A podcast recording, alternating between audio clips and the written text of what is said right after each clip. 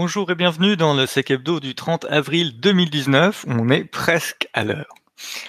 Aujourd'hui, je suis avec Das. Bonjour. Et avec Mi. Bonsoir. Ah, il me semblait.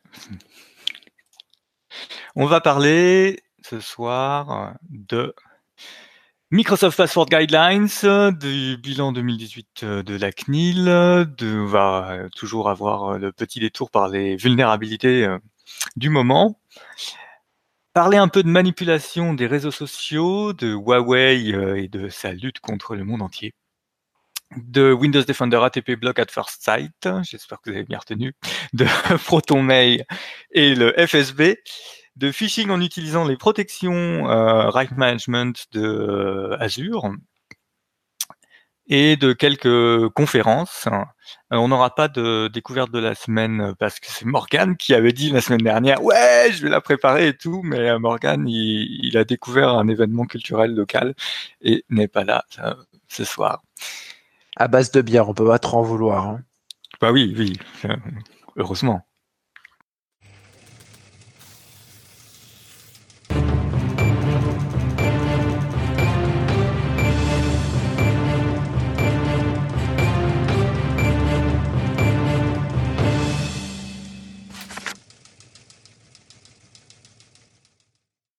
Du coup, Das, je te propose de commencer avec les password guidelines euh, chez Microsoft. Ouais, alors on ouvre, euh, on ouvre aujourd'hui avec euh, donc un, document de, Microsoft sur les, les, guidelines de password qui est sorti récemment. pour rappel, il y avait eu fin 2016, un, fin 2016, un espèce de consensus des gros de l'industrie et des normes sur la politique de mot de passe en entreprise. Et notamment Microsoft et le NIST avaient déprécié dans des publications des pratiques historiques qui sont considérées comme dangereuses aujourd'hui. Euh, typiquement la taille maximale et minimale sur les mots de passe, les règles de composition, euh, les règles de composition donc qui forcent les utilisateurs à utiliser euh, un caractère en majuscule, un caractère en minuscule, un chiffre, un caractère spécial, et qui font qu'en fait un, attaquant qui qui qui, donc, qui va connaître cette politique de mot de passe en fait va pouvoir imaginer à quoi va ressembler le mot de passe du fait des nombreuses contraintes qui sont imposées à l'utilisateur et pouvoir faire faire des attaques à partir de ça. Euh, et donc, plutôt que de vérifier la composition de mot de passe, il vaut mieux vérifier que, par exemple, on ne trouve pas dans un dictionnaire de mots de passe pour se protéger du password spraying. Et cette semaine, en fait, on a une recommandation de, Microsoft qui a fait pas mal de bruit, mais peut-être parce qu'elle est mal comprise. Euh, la recommandation, c'est que dans leur baseline, ils ont déprécié la rotation sur les mots de passe. Euh, c'est-à-dire que les mots de passe n'expirent plus. Alors attention, ça veut pas dire que le défaut provisionné sur le système va changer. Hein. Il, va, rester à 42 jours ou ce que l'admin a, a, renseigné, typiquement 90 jours. Et vous allez devoir continuer à le changer euh, sur votre Active Directory de manière régulière. En revanche, bah, la baseline, euh, proprement dite, c'est juste un document que vous êtes libre d'utiliser comme une base réglementaire pour vos audits. Euh, au même titre que, par exemple, la baseline PCI sert à auditer l'industrie des paiements. Et en fait, il demande un niveau organisationnel que les, que les boîtes qui utilisent cette baseline pour faire de la compliance se préparent à transitionner vers l'abandon du changement régulier de mot de passe, sous réserve évidemment d'implémenter l'authentification double facteur. Et ça permet en fait juste d'avoir euh, des meilleures mesures en place que euh, la rotation des mots de passe, mais de pas échouer son audit parce que la, la case password rotation n'était pas cochée à la fin de, Euh, notamment les, points avancés euh, généralement contre la rotation des mots de passe, c'est que euh, un mot de passe compromis il est utilisable immédiatement, et puis que les rotations forcent les utilisateurs à avoir des composantes prédictibles, genre une saison, un chiffre qui tourne, etc. et donc en fait ça c'est une étape de plus vers le, le, mouvement un petit peu généralisé vers l'authentification double facteur. Puis c'est évidemment toujours bon à prendre. Il n'y a que ça qui peut réellement protéger un système d'information. Ouais, c'est une bonne façon de commencer à dire aux entreprises, eh oh, euh, c'est sérieux, comme, commencer à vraiment euh, vous poser les bonnes questions par rapport à votre politique de mot de passe. Ouais. Et euh, juste avant qu'on commence le stream, je, crois avoir vu que le NIST vient de pousser exactement la même recommandation de son côté. Hmm. Très bien, donc on avance petit à petit vers ce monde où on change enfin nos politiques de mot de passe prochain, hein, c'est PCI DSS quand ils vont entamer leur révision, mais bon, on sait que ça va leur prendre quelques mois, année. Tout à fait. Très bien, donc je passe à la partie euh, bilan 2018 de la CNIL. La CNIL a publié son rapport annuel. Il y a quelques faits euh, intéressants. les rapports de la CNIL sont souvent intéressants. Euh, ils sont bien travaillés par la documentation française. Du coup, c'est assez agréable à lire, c'est bien présenté. On est passé à 16 000 DPO, alors qu'avant, on avait 5 000 correspondants informatiques et liberté. Donc ça montre quand même, même si moi ça me paraît peu, mais ça, ça, montre quand même que les entreprises, une partie en tout cas, se sont emparées de la question. De là à avoir fait quelque chose, disons qu'elles ont pris connaissance et euh, nommé quelqu'un pour la relation euh, avec la CNIL et puis pour euh, tenter de comprendre comment l'entreprise allait se mettre en conformité. Il faut que l'affiche au niveau du stream. Après, on a des choses assez intéressantes dans le rapport. Ils disent que dans leurs actions d'accompagnement, ce qu'ils vont chercher à faire, c'est euh, à fournir des outils de conformité. Alors, ce qu'ils appellent des outils de conformité, c'est pas forcément des logiciels, hein.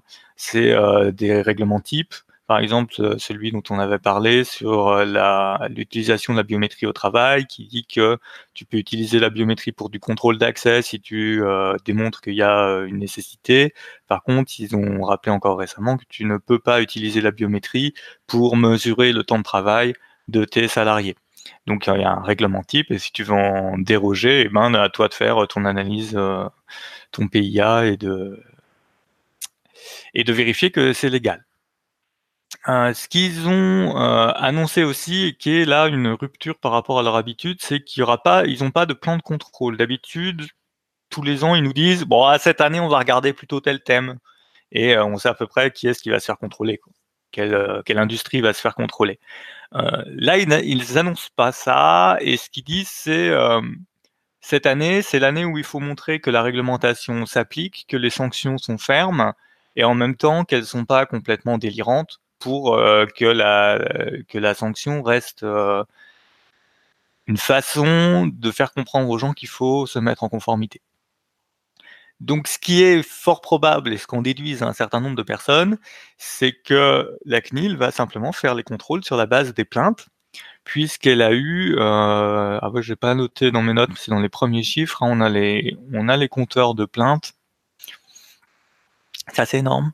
Euh, ils ont Intervention 300, bah, il y a 16 000 requêtes de plateforme d'aide. Ils ont 190 000 appels quand même. Hein. Les mecs, euh, ils, doivent, ils doivent lutter pour répondre à tout le monde.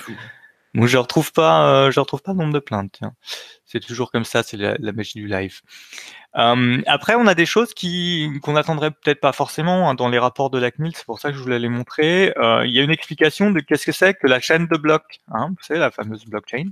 Une explication compréhensible et juste de qu'est-ce que qu'est-ce qu'une blockchain. Et puis après, évidemment, qu'est-ce que ça veut dire par rapport à la à la protection des, données personnelles. Et euh, il y a une chose très, une recommandation très simple qui est ne stockez pas de données personnelles en clair sur une blockchain puisque vous pouvez pas l'enlever après. Donc vous êtes très fortement invité à la publier de manière chiffrée pour euh, pouvoir derrière jeter les clés et que ça devienne illisible. Sinon, vous allez avoir des petits problèmes de conformité.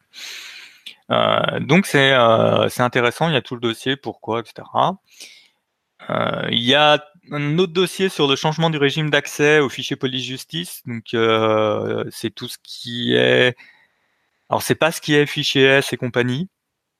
ça, ça reste pour réussir à accéder, il faut s'adresser à la CNIL.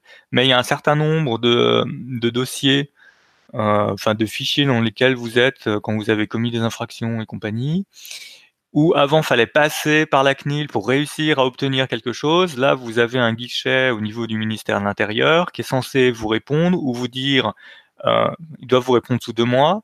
Si vous répondent pas ou qu'ils vous disent non, non, il y a des restrictions applicables, on n'a pas le droit de vous le communiquer, à ce moment-là, vous passez par la CNIL qui vous fait euh, l'accès. Par contre, voilà, ils disent bien les fichiers DGSE, DGSI, FICOBA, je sais pas ce que c'est FICOBA, mais euh, c'est euh, vous êtes obligé de passer par la CNIL. Donc je pense que le but c'est à la fois que ce soit plus facile pour les gens et que ce soit plus court d'accéder à leurs données qui sont dans les fichiers police-justice. Et puis, c'est aussi de désengorger un peu euh, la CNIL pour qu'elle puisse se concentrer sur, euh, sur d'autres choses. Il y a deux, trois attaques, illustrations d'attaques sur les mécanismes d'intelligence artificielle, entre guillemets. Hein. Euh, où il montre euh, que voilà, on a une photo de panda, on rajoute euh, du ce qui ressemble à l'œil humain du bruit, et puis forcément l'analyse derrière va considérer que c'est un gibbon au lieu d'un panda. ils ont joué aussi avec ce qu'on avait vu sur les stop signs pour que ce soit lisible par l'humain mais difficile à lire pour les véhicules autonomes. Et puis bon, ils montrent que voilà, c'est pas pas magique, mais c'est intéressant parce qu'ils se posent les questions dont on a une techno, quelles sont ses limites, qu'est-ce qu'on peut faire avec, et, euh, quels sont les impacts pour la vie euh, sur la vie quotidienne. Euh, on rappelle, page 43, que le scan d'une pièce d'identité est en général interdit. Le scan ou la photocopie hein, d'une pièce d'identité, puisqu'ils doivent prendre, ils doivent regarder votre pièce d'identité, ça suffit à faire le contrôle. Ils n'ont pas le droit d'en garder une copie. Alors, je suis curieux de savoir si on commence à poser plainte auprès de la CNIL de tous les endroits où quand on rentre, ils nous prennent la carte d'identité ou le passeport, je suis curieux de savoir ce que ça va donner. Parce que dans le rapport, souvent, ils mettent des exemples de, gens qui vont déposer plainte euh, parce qu'il y avait euh, euh, tel mauvais comportement sur la carte d'identité, ils ont mis pris une grande surface où quand la personne est allée chercher son colis, on lui a pris la pièce d'identité, elle a été numérisée et là le gars a dit non non mais moi vous supprimez ça, je viens chercher mon colis, je vous donne la carte. Et l'employé qui dit ah moi je fais ce qu'on me demande. La CNIL est allée euh, appeler euh, la grande surface, ils ont supprimé, ils ont changé leur process. Je suis curieux de ce que ça peut donner en accès data center. Ça, ça va être rigolo, ça. Mais voilà, la position est claire, donc euh, je pense qu'on pourra déposer deux trois plaintes pour voir ce que ça donne. Euh, moi, je me souviens de euh, mon accès dans un data center suisse et j'avais pas eu de problème. Effectivement, j'avais bien aimé. ils prennent les infos, ils notent certaines, ils notent ton numéro de carte d'identité, juste le numéro. Après, tu avais quand même la photo, mais ils disent la photo elle est conservée 30 jours et supprimée. les gars, ils sont capables de dire en plus quand est-ce que c'est supprimé. J'avais, j'avais bien aimé. Euh, pas mal de plaintes sur les inscriptions abusives aux fichiers euh, d'interdiction bancaire. Des gens qui euh, se retrouvent interdits de carte bancaire alors qu'en fait il y a eu un problème de prélèvement sur leur compte et qu'on n'a pas le droit de t'interdire de carte bancaire si t'as pas fait une erreur avec ta carte bancaire. Si t'as pas fait. Donc un rapport qui est très très riche, intéressant, pas trop difficile à lire, qui se lit assez bien en diagonale puis vous arrêtez sur les sujets. Un petit rappel sur les formalités en cas de données de santé, quand vous traitez de la donnée de santé, euh, vous n'êtes pas dispensé d'obtenir euh, l'autorisation de la CNIL hein, sur certains types de données. Donc euh, c'est important que même si à GDPR que vous avez votre registre de traitement, les données sensibles, vous avez potentiellement une obligation de communiquer avec votre autorité de gestion. voilà. Et après à la fin, il y a un truc vraiment sympa. alors il y a quelques stats sur les notifications, est-ce que ça impactait la confidentialité, l'intégrité, les deux ou la dispo? Voilà, donc ça c'est pas très, pas trouvé ça transcendant. Par contre, il y a l'impact du design des applications sur la validité du consentement. Et là, il rentre dans comment les apps sont faites. Et si on vous fait euh, pendant votre consentement, si on sollicite votre œil pour que vous ayez voir autre chose, cliquer sur une autre fonction, il commence à sérieusement réfléchir dans quelle mesure il va falloir imposer des designs ou faire prendre conscience aux designers des applications que pour que le consentement soit licite, eh bien, il ne faut pas distraire la personne pendant qu'on lui pose la question. Et euh, le, sujet est intéressant. Évidemment, je ne vais pas retrouver en même temps sur le PDF là où c'était, mais c'est bon, magie, magie live. Donc voilà, bon rapport de la CNIL, sympa. Euh, ils vont faire des contrôles euh, sur plainte. Donc si vous ne l'avez pas encore fait, euh, assurez-vous du protocole d'accueil de la CNIL où vous vérifiez l'identité des inspecteurs de la CNIL, où vous appelez la CNIL pour savoir si c'est bien des gens de la CNIL, et, euh, et puis qu'après vous les lâchez pas. Hein. Et puis, bon, bonne audite, bon courage. Das, on va parler de manipulation sur les réseaux sociaux? Et on peut, on peut, si on saute le corner vue de, de Mi. C'est ah pas gentil, ça. Oh, oh. Bah, mi, mi, bah, quand même. C'est marqué TBD, alors tu vois, j'ai tellement l'habitude des roadmaps que. alors, euh, on va passer d'abord euh, globalement sur euh, les vulnérabilités intéressantes de la semaine, et puis on va s'arrêter sur deux qui seront WebLogic et Tomcat. en vulnérabilité plutôt sympa cette semaine, on a eu une vulnérabilité sur Memcache, donc avant la version 1.5.14, il y a un problème de pointeur et donc ça permet de faire un déni de service. C'est toujours intéressant s'il y a une nouvelle attaque de Memcache qui apparaît et que les serveurs ne sont pas patchés au cas où. trois vulnérabilités sur ce qu'on pourrait appeler alors je sais pas exactement le nom, comment ça s'appelle, euh, ça s'appelle soit les interfaces euh, IPMI, soit d'autres noms, etc. Euh, là c'est celle de Dell, du coup les IDRAC. donc il y a une authentification. IPMI standard. IPMI c'est le nom standard? C'est le, nom du standard. Du standard, merde. bon bah les interfaces de backup, on va dire c'est comme ça. c'est du management out of. Ouais, les interfaces de management. Merci. Euh, donc euh, dans celle de Hydrac, euh, donc toutes les anciennes versions, hein, que ce soit sur l'Hydrac version 9, sur l'Hydrac version 6 aussi, et l'Hydrac 7 aussi. donc c'est une vulnérabilité qui permet juste de, de bypasser l'authentification et du coup derrière vous pouvez accéder à tout le système et vous faire plaisir bien sûr donc sur la version web bien sûr donc, euh, c'est les CVE 2019 37 06 05 et euh, c'est tout. Il y en a une que j'ai oubliée. Oui, la 07 37 07. après, euh, donc c'est là, c'est pour la fin.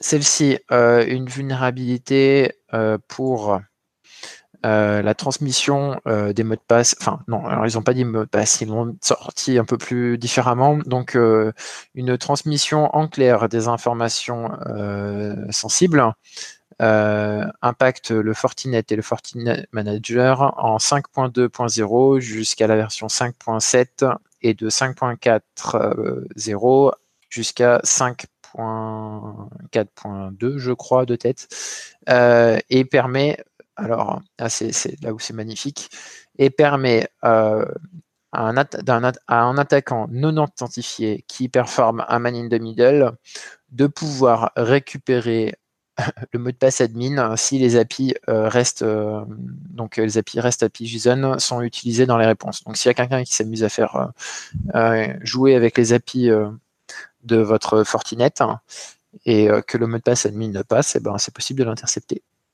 Mmh entre guillemets, vous pouvez récupérer un accès admin euh, sur le Fortinet euh, FortiManager. Ce qui est plutôt sympa, je trouvais. Euh, derrière, il y a du coup sur un service de service desk, donc ça c'est pas mal aussi, qui s'appelle Zo Manage Engine. Euh, il y a la possibilité de faire du session hijacking et du privilege escalation. Et alors là où on est, on est très bien, c'est que quand on vous demande le mot de passe administrateur pour passer de la session guest à la session administrateur, vous mettez juste l'username administrator, vous mettez le mot de passe que vous voulez, et comme ça le gère pas correctement, bah, vous passez automatiquement euh, en admin. C'est beau. C'est beau. Euh, donc ça, c'est pour les vulnérabilités classiques. Et puis du coup, on va revenir sur euh, ce qu'on avait dit la semaine dernière. On vous avait parlé de WebLogic, attention et tout. Euh, ça, ça sent pas bon. Et ben, ça sentait pas bon. Euh, malheureusement, j'avais dit qu'Oracle ne patcherait pas forcément. Bah, ils ont patché. Ils ont fait un, un, patch qui est hors de leur ligne de patch d'habitude, donc leur CPU. Euh, donc euh, c'est euh, finalement attribué avec une CVE. On vous avait donné la référence chinoise, maintenant on a la NVD pour américain. Donc la CVE 2019-27-25. et donc globalement c'est non authentifié et ça vous permet de faire une RCE. Ça qui est, plutôt pas mal. donc ça va des versions 10, 3, 6.00 jusqu'aux versions euh, et la version aussi 12.1.3.00. Euh, euh, toutes les versions qui sont inférieures à celle-ci sont concernées aussi, si je dis pas de bêtises. il remercie du coup tous les chercheurs. Donc là, vous avez toute l'équipe de banking. alors c'est Minsheng Banking Corp. Donc je pense que c'est les découvreurs originaux. Et derrière, il y a aussi eu une double découverte ou en commun euh, chez euh, Knosek 404. Euh, qui reporte ça aussi, et c'était euh, là où on avait récupéré euh, le report original au départ. Ils ont publié cet après-midi ou hier, je sais plus de tête, une, une, vidéo qui explique comment fonctionne la vulne. Donc, si vous n'étiez pas encore au courant que c'était dans la nature, c'est dans la nature. Et puis, même pour vous enfoncer le clou sur le fait que c'est dans la nature, il y a. alors, j'ai vu la demande d'inscription sur Metasploit. Je ne sais pas si le module a été accepté, mais bon, vous pouvez l'ajouter puisqu'il est design pour pouvoir être utilisé. Sinon, vous trouvez le POC sur GitHub depuis deux jours, je crois. Ouais, aussi quelque chose comme ça. Euh, donc ça, c'est pour WebLogic. Et puis une dernière aussi, toujours euh, dans l'idée des RCE. Donc cette fois-ci, c'est la CVE 2019-02-32 qui concerne Apache Tomcat en RCE, mais par contre limité à la plateforme Windows. Ça va rassurer pas mal de gens, je pense. Euh, donc les versions affectées, on est de Tomcat en 9.0.0 M1 jusqu'à 9.0.17, en 8 de 8.5.0 jusqu'à 8.5.39 et en 7 7.00 jusqu'à 7.093.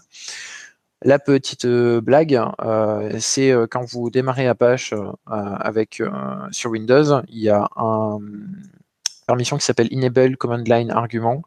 le serveur CGI va être vulnérable parce qu'il ne sait pas correctement gérer l'instruction Java qui est passée.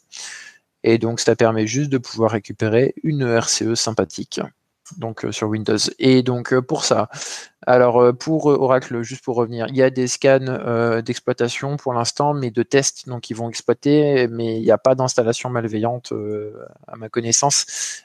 pour Apache, il y a du scan malveillant et le POC aussi sorti. Donc scan et puis derrière tentative d'exploitation pour mettre du JS. Pour, pour, être clair, ça passe à travers le reverse proxy, hein, les exploitations sur ces parties-là. Tout à fait. Sauf si vous avez de, de euh, pour WebLogic, vous pouvez le toper. Euh, vous pouvez le toper avec euh, les modules. alors, je ne sais pas sur les autres produits de RP, hein, je connais pour F5.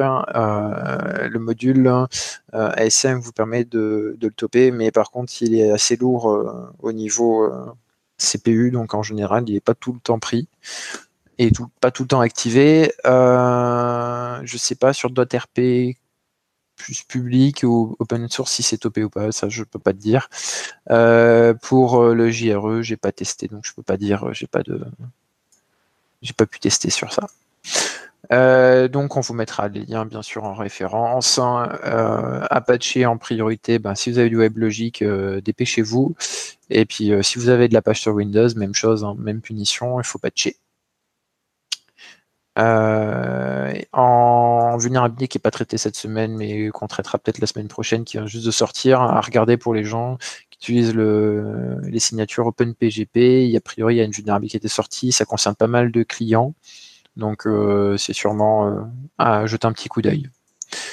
Et en et puis c'est tout pour les vulnérabilités. Moi, j'ai plus de lien, donc sauf si quelqu'un d'autre a ajouté quelque chose, Gilles? Non, non, moi c'est bon. Das Et eh non, on est bon. Eh ben, c'est parfait. Et du coup, je clôt le corner vuln.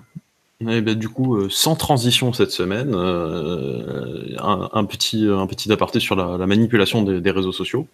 Euh, il y a un ingénieur américain qui a publié ce mois-ci sur sa chaîne YouTube qui s'appelle Smarter Everyday une, une enquête en trois parties sur les manipulations qui ont cours sur les réseaux sociaux.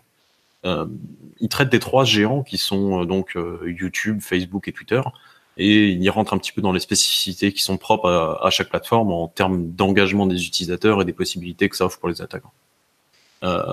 sur la première vidéo, donc qui est concentrée sur YouTube, et en fait qui semble être son point d'entrée sur le sujet à l'origine de son enquête, il était tombé par hasard sur une vidéo un peu étrange avec un robot qui lit de la propagande politique sur un fond d'image générique et avec euh, de nombreux votes et likes et comments qui collaient pas du tout à la qualité de la vidéo.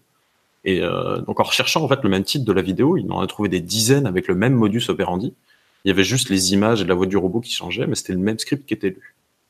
Et là, il a remarqué plein d'artifices euh, qui sont, qui sont mis en place pour contourner le, mécanisme de vérification automatique de, YouTube qui vient flaguer ce genre de, de vidéos parasites. Et donc notamment, bah, en fait, euh, mettre un fond d'écran sur la vidéo et avoir les images en petit, euh, faire bouger les images qui sont montrées, les changer de sens, rajouter des faux artefacts qui se déplacent, de manière à tromper le, bot.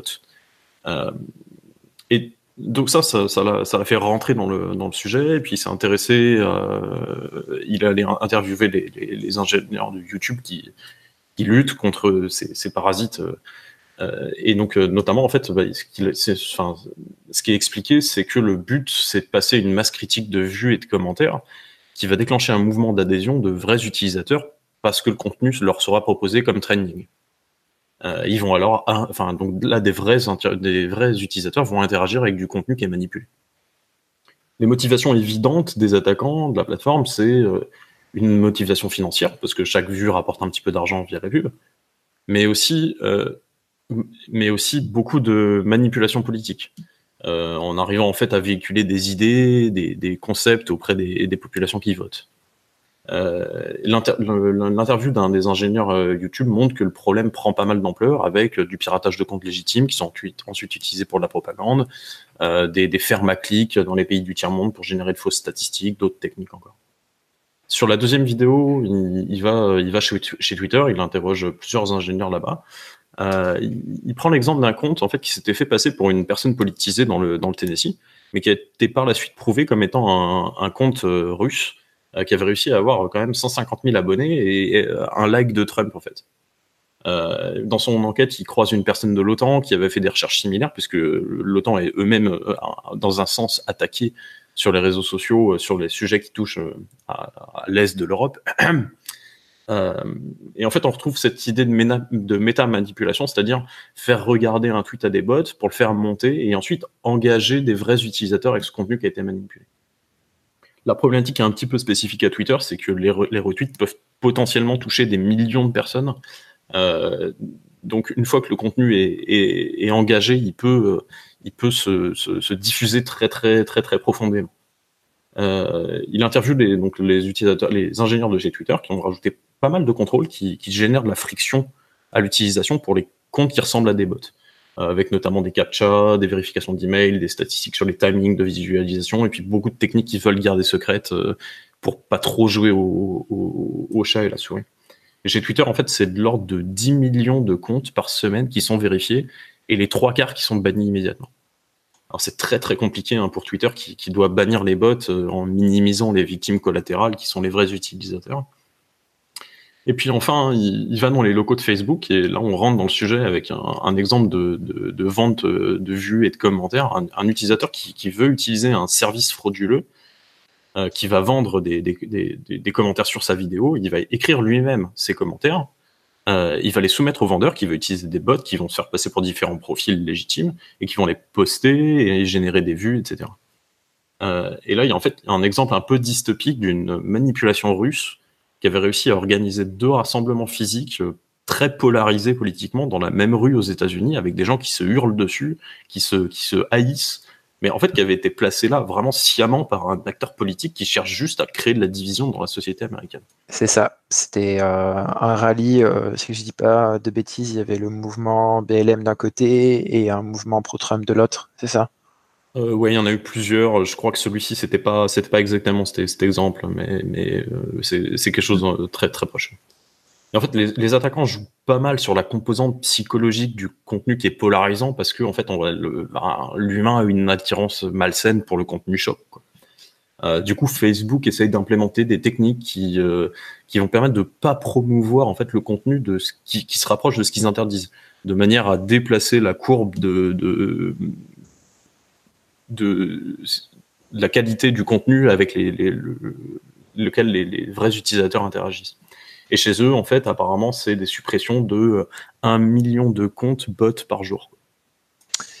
Euh, alors, euh, quelque chose d'intéressant euh, sur euh, l'utilisation des nouveaux réseaux et qui avait été euh, expliqué par euh, une conférence qui pour l'instant n'est pas encore publique, qui le présentateur expliquait lui de son côté qu'en gros, il utilisaient les réseaux sociaux parce que ça leur amène une boucle de retour sur leur investissement et donc ils savent mieux gérer si oui ou non leur propagande ou leurs actions, appelez ça comme vous voulez, ont atteint la cible. Et ils ont les retours aussi directement. Est-ce que ça a bien marché sur telle catégorie de personnes, etc. Et ça leur permet de mieux cibler leur, leurs opérations. Ouais, alors il y a du légitime là-dedans, il y a du, de l'illégitime. Hein. C'est pas mal euh, abordé dans, dans la vidéo. Enfin, la conclusion, en fait, c'est qu'il faut aller regarder les vidéos. Il y a un peu plus d'une heure de contenu avec des interventions de plusieurs experts. Euh, et en fait, je trouve qu'il, enfin, comme, euh, comme, comme d'habitude, en fait, ce, ce mec-là, il a très très bien travaillé son sujet. Et en fait, il a pensé à ce qu'il y avait autour du sujet, avec plein de points qui sont qui sont qui sont remontés, qui sont qui sont intéressants et ouverts. Euh, et qui touche en fait à ce que ça peut impliquer pour le futur de l'information, euh, de la communication et des lois de manière générale. C'est vraiment euh, du contenu de qualité à regarder. Bah, ça va faire une bonne playlist, hein. il y en a pour une heure quand même, de trois vidéos, c'est 20 minutes à peu près chaque, chaque vidéo. Ouais, il y en a une un peu plus longue. Ouais. Très bien. Mais après la manipulation sur les réseaux sociaux, on a un autre un autre sujet clivant avec Huawei, Mi. Oui. Oh, il, paraît que tu mute aussi sur Discord. Ah oui. Je me démute alors. Je me démute. C'est bon, ils m'entendent. Alors.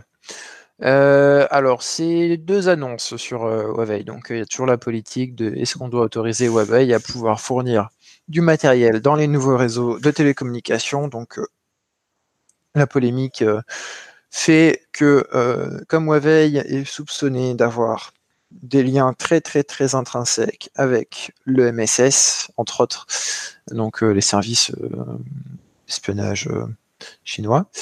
Euh, ils sont pas tout à fait chauds pour les laisser rentrer sur différentes parties du réseau. sans rentrer en détail sur toute une analyse de, de la surface d'attaque euh, d'un réseau 5G ou autre. Euh, l'idée, c'est de pouvoir euh, restreindre suite à l'impulsion des États-Unis, notamment, alors eux, ils ont utilisé comme impulsion et comme moyen de contrainte ou de pression, on voit ça comme, comme on veut. L'idée de si vous allez travailler avec du Huawei dans vos réseaux 5G, euh, et euh, dans vos infrastructures euh, plus globalement, parce que c'était pas spécifiquement tapé sur la 5G du côté des États-Unis, eh ben, vous pouvez vous asseoir dessus avec, pour notre partage d'informations et de renseignements. Donc, c'est assez, on va dire, assez fort comme, comme annonce et comme ban. du côté des bans qui sont effectifs, alors, euh, on va prendre l'article de Bloomberg. Je pense que s'il y a quelque chose à peu près de correct, c'est à peu près la map. Mais euh, ce qu'il faut prendre pour la map et qu'ils n'ont pas précisé, c'est euh, les bannissements effectifs, mais qui sont décidés au niveau national par une autorité. Ça ne prend pas en compte les initiatives directes des opérateurs. Parce qu'il y a des initiatives. Et donc là, on vient sur le deuxième sujet de KPN, qui est un très très gros opérateur allemand, euh, qui a annoncé, alors je ne sais plus si c'est en début de semaine ou fin de semaine dernière, euh, qu'il n'allait pas euh, permettre à Huawei d'aller sur son marché Core Network, mais par contre qui est l'autorisé à aller sur le marché Antenna. Donc Core Network, c'est tous les équipements qui sont à l'intérieur et qui constituent le cœur de réseau de votre opérateur. Et Antenna, bah, c'est tout ce qui va être antenne qui vont être à proximité des employés, des employés, des abonnés. Désolé. Euh, par rapport à ça, bah, c'est intéressant parce que c'est une nouvelle salve dans les accusations euh, qui sont faites dessus. Et puis, on va aussi revenir quand même un petit peu sur l'article de, Bloomberg. Hein. Donc, euh, l'idée, c'est que Vodafone a trouvé des backdoors cachés dans l'équipement Huawei. Alors, elles auraient été trouvées entre 2011 et 2012 elles ont été euh, potentiellement résolues un certain temps, rouvertes derrière, et Huawei avait dit derrière, bah, finalement, on fixe pas parce qu'on en a besoin comme euh, équipementier. Euh, c'est assez confus dans l'article de Bloomberg. En fait, ils font la comment dire l'amalgame entre qu'est-ce qu'une vulnérabilité en soi, donc ce qui peut être une vulnérabilité de, type classique et sans forcément inclure ce qu'on appelle une backdoor, et la backdoor qui est vraiment un accès dérobé dont Cisco a bien sûr l'art de pouvoir décrire ces accès-là avec plus d'une dizaine de descriptions pour indiquer ce qu'est une backdoor.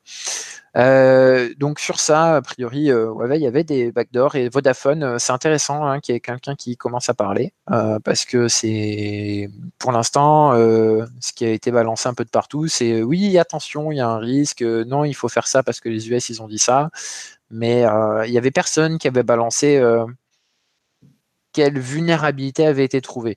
Alors, personne, si on, parle côté opérateur, hein, pas côté euh, service euh, secret ou voire même juste service de type ANSI ou de type JCHQ. Euh, d'ailleurs, sur le dernier JCHQ, ils ont un centre spécifique qui s'appelle le HSEC. Alors c'est H HCECS, je crois, quelque chose comme ça. Euh, ah non, c'est Huawei Security Center Expertise, quelque chose. en gros, c'est un centre qu'ils ont euh, à côté de Londres euh, qui permet en fait au JCHQ de tester tous les firmware qu'ils désirent, qu'ils désirent, accéder au code source directement. Pour l'accès au code source, bah, il faut aussi pouvoir mettre, euh, enfin, on, peut euh, dire oh, attention, ils autorisent l'accès au code source, etc. C'est, ce serait un peu euh, facile de critiquer Huawei là-dessus parce que bon, il y en a d'autres qui le font. si on veut citer Nokia qui dit qu'il ouvre depuis 10 ans à la NSA, euh, si euh, on veut citer Cisco, euh, qui la plupart des backdoors qui ont été trouvés seraient assimilés à des employés du gouvernement, qui, enfin des employés de la NSA ou d'autres services qui ont travaillé chez Cisco justement pour pouvoir les implanter et pour pouvoir augmenter la surface d'attaque. Les spéculations vont bon train. Enfin, c'est assez facile de taper dessus, mais on ne sait pas vraiment Personne n'est exemplaire là-dessus et euh, faire euh, l'amalgame entre qu'est-ce qu'une vulnérabilité, qu'est-ce qu'une backdoor euh, sur l'article, c'est dommage, surtout sur un article qui va aller chez nos amis CISO et CSO et qui vont arriver en panique. Ah, secours, qu'est-ce que c'est cette histoire? Donc, à ce propos-là, hein, comme on parlait de vulnérabilité chez chez Huawei, ben moi je vous propose de parler aussi un petit peu de Cisco et de vous faire un petit point euh, rapide. Donc on va pas toutes les données, hein, les CVE, mais euh, majoritairement on a pas mal de CVE avec un niveau de CVSS, donc de criticité en 10 qui est le maximum qui sont tombés l'année dernière sur euh, Cisco, avec si je dis pas de bêtises entre 7 et 8 backdoors qui ont été patchés en 2018.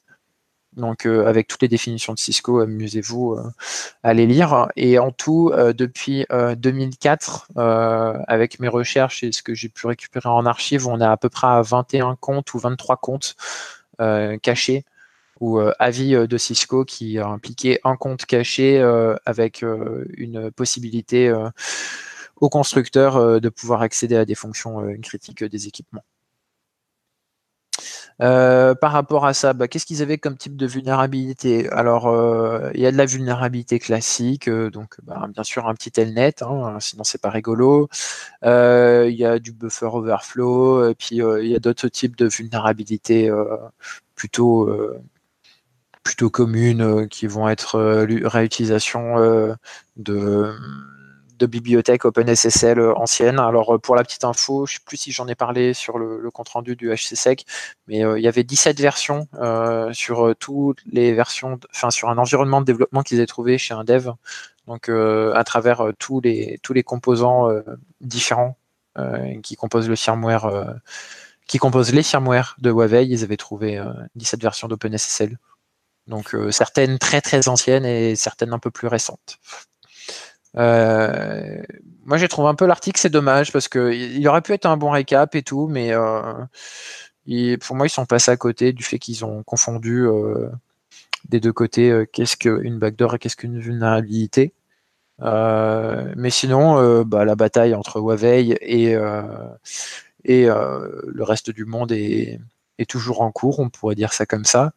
Euh, en dernière information qui sont intéressantes, hein, euh, alors ça je sais pas si ça avait été balancé ou pas dans un précédent sec mais euh, Huawei est actuellement en train de poursuivre devant la justice américaine la, décision des États-Unis de l'empêcher de pouvoir accéder à leur marché.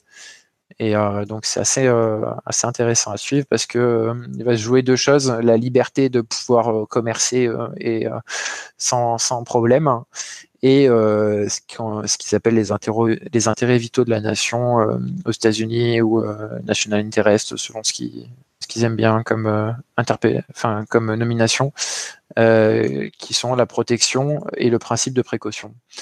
Et c'est un peu intéressant parce que moi je trouve que l'affaire de Huawei se, se rassemble du côté du niveau géopolitique, hein, pas du niveau des vulnérabilités, c'est totalement différent, mais du niveau géopolitique de celle qu'on a eu avec les US et Kaspersky et puis aussi la Commission européenne euh, qui, a, qui avait fait un, truc dessus. C'est assez intéressant à suivre comme débat, moi j'aime bien. Après, ouais.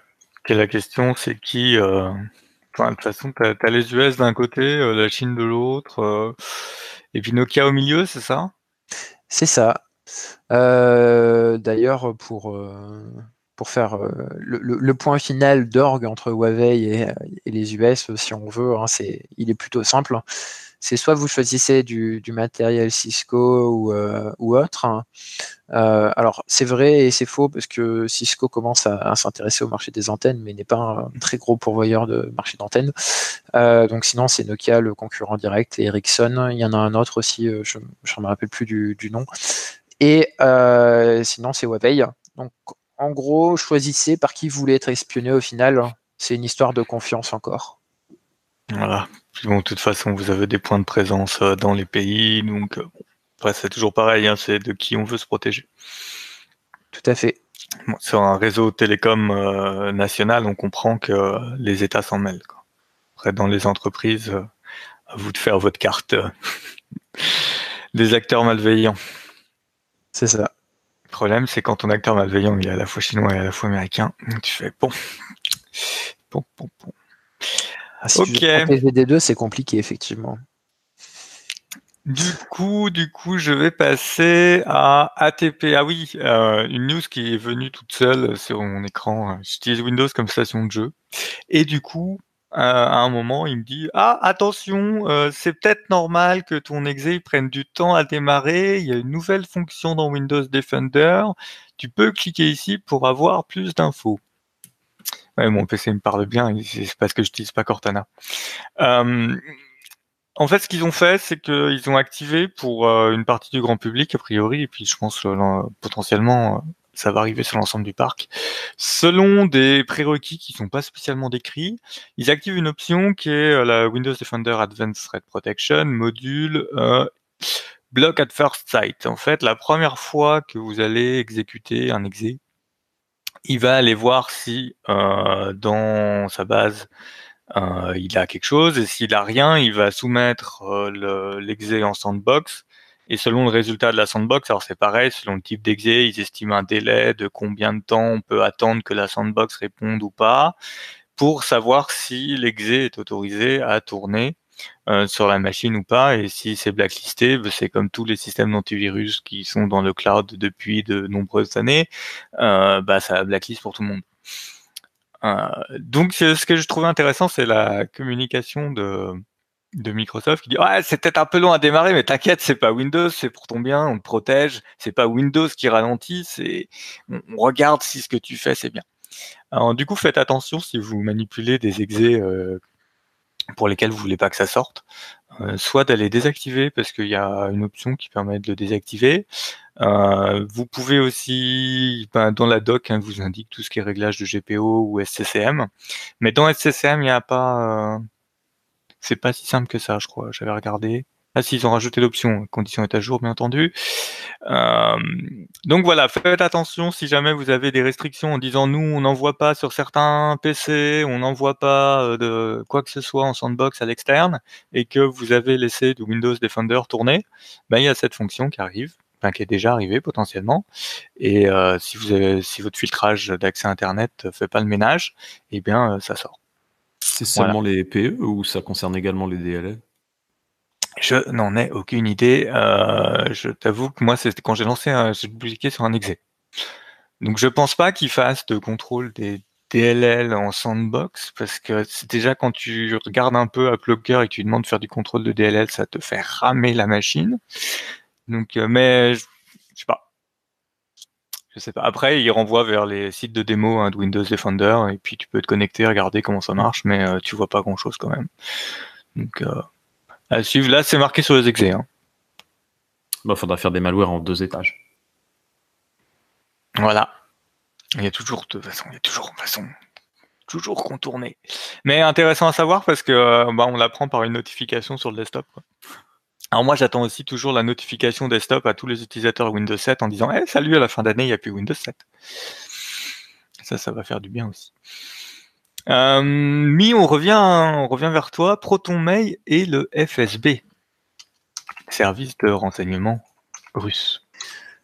Euh, ouais, alors, euh, sur ça, c'est euh, un trait d'un professeur de faculté qui était plutôt intéressant.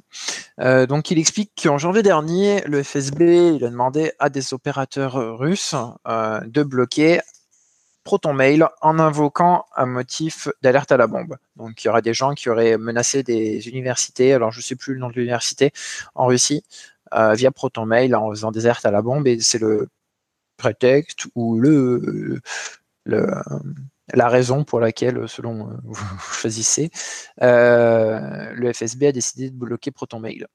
Euh, c'est intéressant parce que comment ils veulent le bloquer? Bah, Actuellement, c'est par liste d'IP. Et j'ai mis un peu cette news parce que ça remonte un peu sur ce qu'on a expliqué il y a quelques temps. Alors, je me rappelle plus dans quel dos c'était. C'était comment la Russie compte mettre en place son, son, propre DNS ou son propre système de qu'on pourrait dire le, grid firewall mais version euh, Russie quoi en centralisant euh, un endroit et euh, par une seule autorité de pouvoir tout ce qui va être connexion là-dessus donc sur la FIDAVI enfin la FIDAVI non du coup c'est comment ils appellent ça les Russes je me rappelle plus le nom enfin on va dire la demande de blocage ils ont donné toutes les IP donc euh, de ProtonMail qu'ils ont pu trouver. Alors j'imagine qu'ils se sont fait un petit. Euh, euh, on va checker les enregistrements DNS. On va prendre tous les MX dans ces enregistrements DNS pour ProtonMail et puis on va les bloquer. Alors c'est assez intéressant parce que ça prend absolument pas en compte la possibilité des VPN ou autre. Donc en fait, si vous utilisez un VPN et que vous envoyez votre mail, ben, vous pourrez recevoir votre mail si c'est du web et même chose, si vous avez un VPN sur votre téléphone, ça passera entre les deux. Enfin, c'est du coup presque inutile euh, techniquement parlant. Euh, ce qui est euh, plutôt, plutôt moche, on va dire. Parce que ce qu'ils ont invoqué comme raison, en fait, ProtonMail, même si c'est vie privée, etc., il dépend quand même de la, de la justice, la juridiction suisse. Et donc, euh, vous avez juste à faire une demande au niveau de la Suisse pour pouvoir demander euh, avoir accès à ces mails. Et euh, c'est souvent fait dans les cas de ransomware parce que malheureusement, ils utilisent beaucoup ProtonMail ou autre service affilié. Et puis, ils mettent leur domaine. Et puis, quand vous regardez derrière, bah, vous tombez sur des MX de ProtonMail dans les enregistrements. Donc, c'est plutôt facile. donc, c'était assez intéressant à lire. Il y a eu, si je dis pas de bêtises, tac, tac, tac. Il y a eu aussi euh, le blocage euh, à ce niveau-là, directement demandé au service. Alors, je sais plus où c'est. je crois que c'est dans le thread un peu plus bas. C'est une autre personne qui a répondu. Ouais, c'est ça. qui explique qu'ils ont essayé de demander à mail.ru et d'autres fournisseurs de mail, par contre, cette fois-ci, pas au niveau utilisateur, mais au niveau fournisseur, de bloquer les échanges entre ProtonMail et euh, mail.ru. Par exemple, hein, pour prendre celui qui est cité dans, dans l'article, euh, avec euh, non-succès, hein, bien sûr. Donc ils essaient toujours. je trouve que c'est intéressant de voir un peu comment, comment ça évolue de leur côté là-bas. Ouais, puis ça n'a pas l'air très clair au début quand ils découvrent la situation, parce que je remonte le deuxième lien que tu as mis. Et euh, c'est vrai qu'au début, ils disent bah, c'est bizarre, euh, ils ont l'air d'avoir filtré euh, que les mails qui sont envoyés vers Proton et pas ceux qui vont vers la Russie. Puis après, ça a l'air de se clarifier un peu. Puis oulala, qu'est-ce que c'est? Et enfin, ils ont la lettre en disant ah d'accord, ils ont banni ces IP. Ouais, ça doit pas être simple à gérer en tant que provider. Hein. C'est ça. Donc, ce qui est intéressant, c'est euh, comment on a eu l'information, c'est qu'il y a des mecs qui ont reçu euh, l'information comme quoi il y avait du blocage, et donc la personne, elle a commencé à faire un peu de debug, et euh, elle a demandé des infos, on lui a répondu, etc. Et puis finalement, bah, le FAI, il a fini par publier la lettre de réquisition, ou je sais pas comment on appelle ça au niveau mmh. de Zamirus, la lettre, lettre d'ordination, on dit, du FSB c'est à voir un petit peu euh, comment, comment ils prennent leurs aises sur, euh, sur ce sujet Je pense qu'ils. Hein.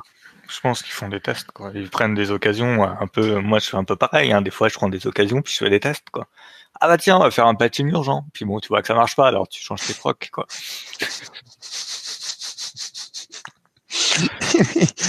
c'est une manière de le dire, effectivement. Euh, du coup, ben, on va rester dans les mails vu qu'on va parler de phishing avec du RMS. Ah oui, il n'y a plus de, news entre D'accord. Bon, non, ben, non, on arrive à la fin, mais on est efficace. Et eh bah pas cher, hein, bien sûr, hein, sans faire de pub.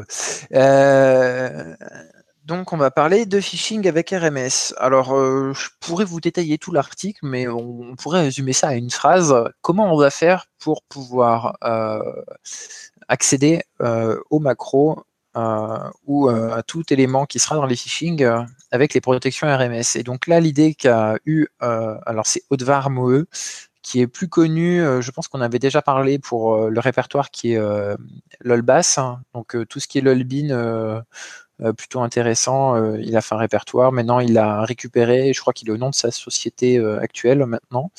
donc, pour revenir sur le phishing, il a mis en place un domaine Office 365. Il a activé des licences euh, suffisantes pour pouvoir avoir accès à IP. il a des sous, hein. il a pris les licences les plus chères. Ouais. voilà. Bah, version 30 euh, jours, hein, gratuit. Bien sûr.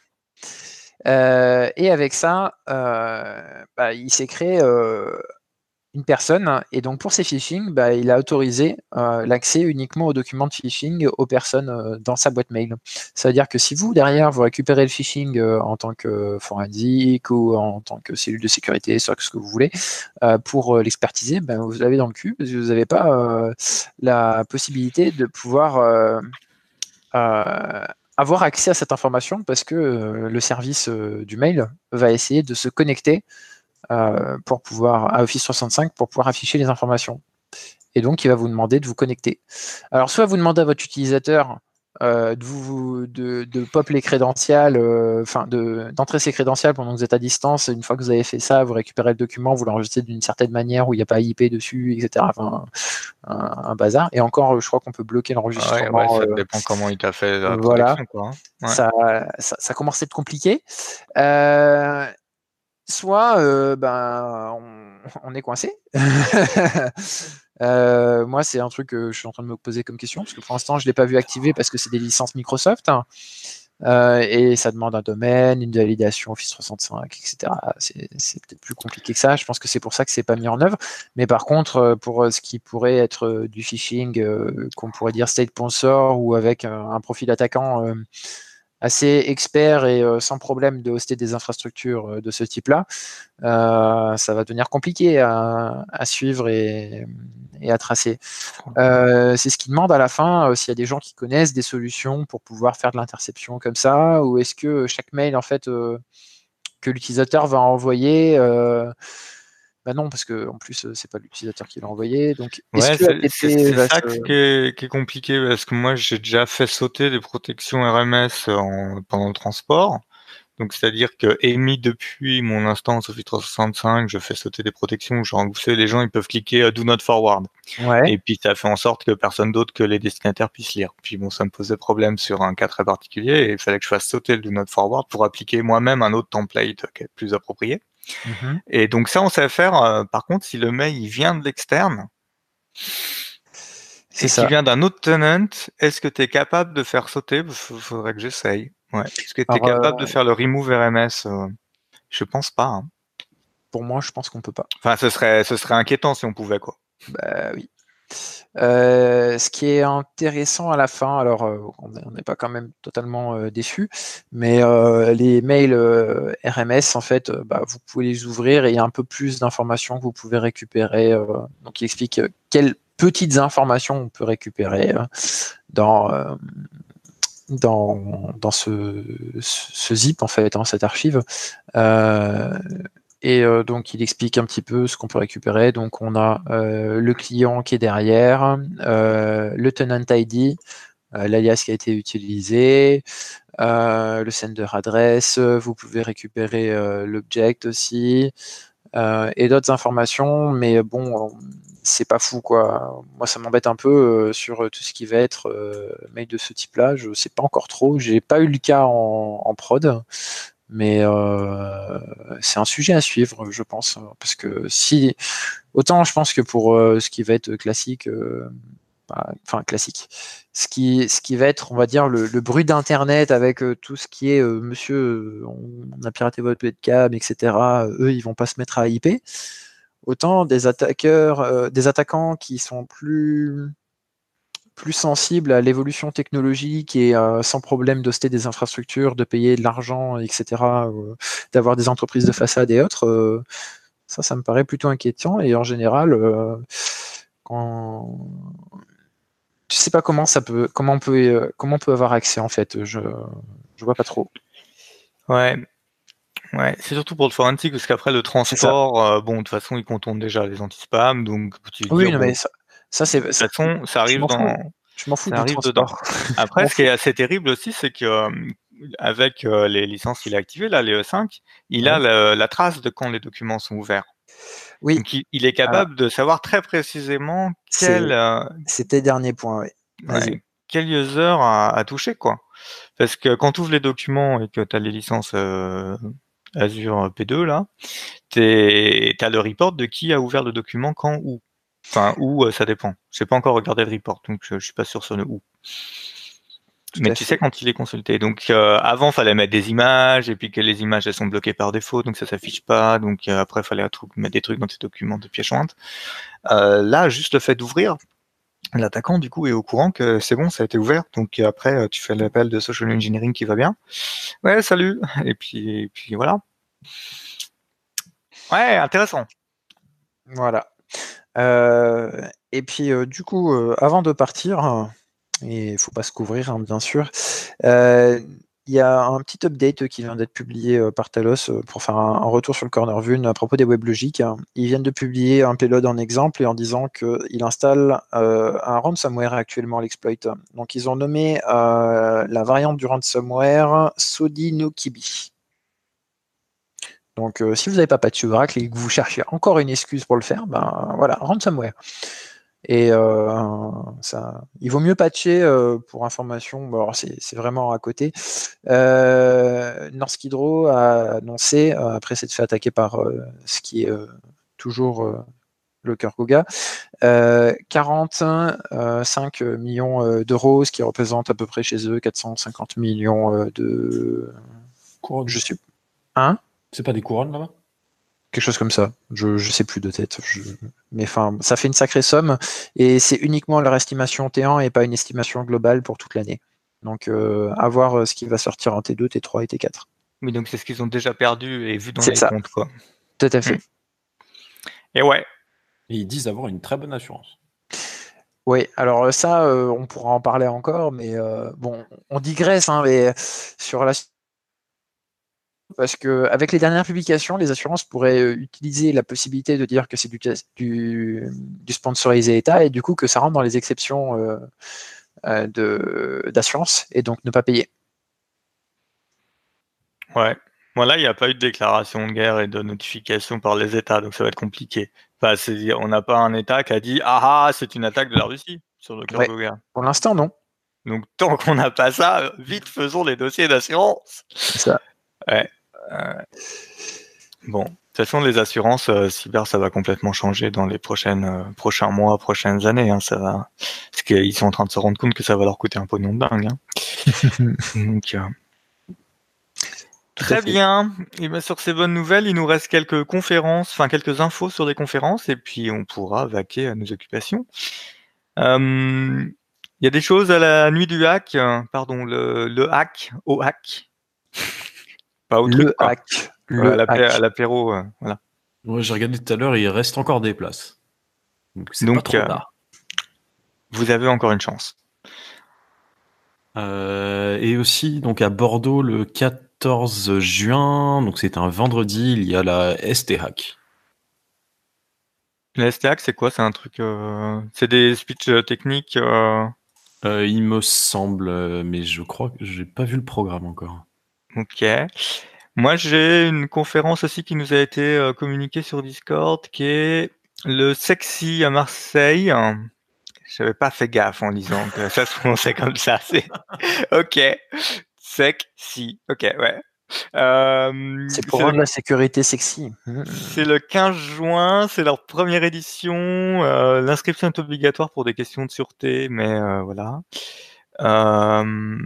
et la page, je vais la voir là, la page est une page qui se charge à la manière d'un Militel ah, il y a beaucoup, il y a des gens, ils savent pas ce que c'est, mais, mais au moins vous découvrirez le bonheur que c'était. À voir que ça charge beaucoup plus vite qu'un Minitel, hein, quand même. Est-ce qu'il y a le bruit du, du 56K à côté aussi? Je, je navigue pas avec le son, je, je peux pas dire. Et le programme est en cours de finalisation, mais vous avez déjà un peu le type de conférences qui seront données. Donc si vous êtes dans le coin, euh, c'est organisé par Hacking Provence. Donc euh, vous pouvez euh, aller jeter un œil. On vous met tous les liens qui vont bien sur la page de l'article. Et puis, et puis voilà, il va être temps de fermer le comptoir. Allez, à plus tard. Bonne soirée. Au revoir.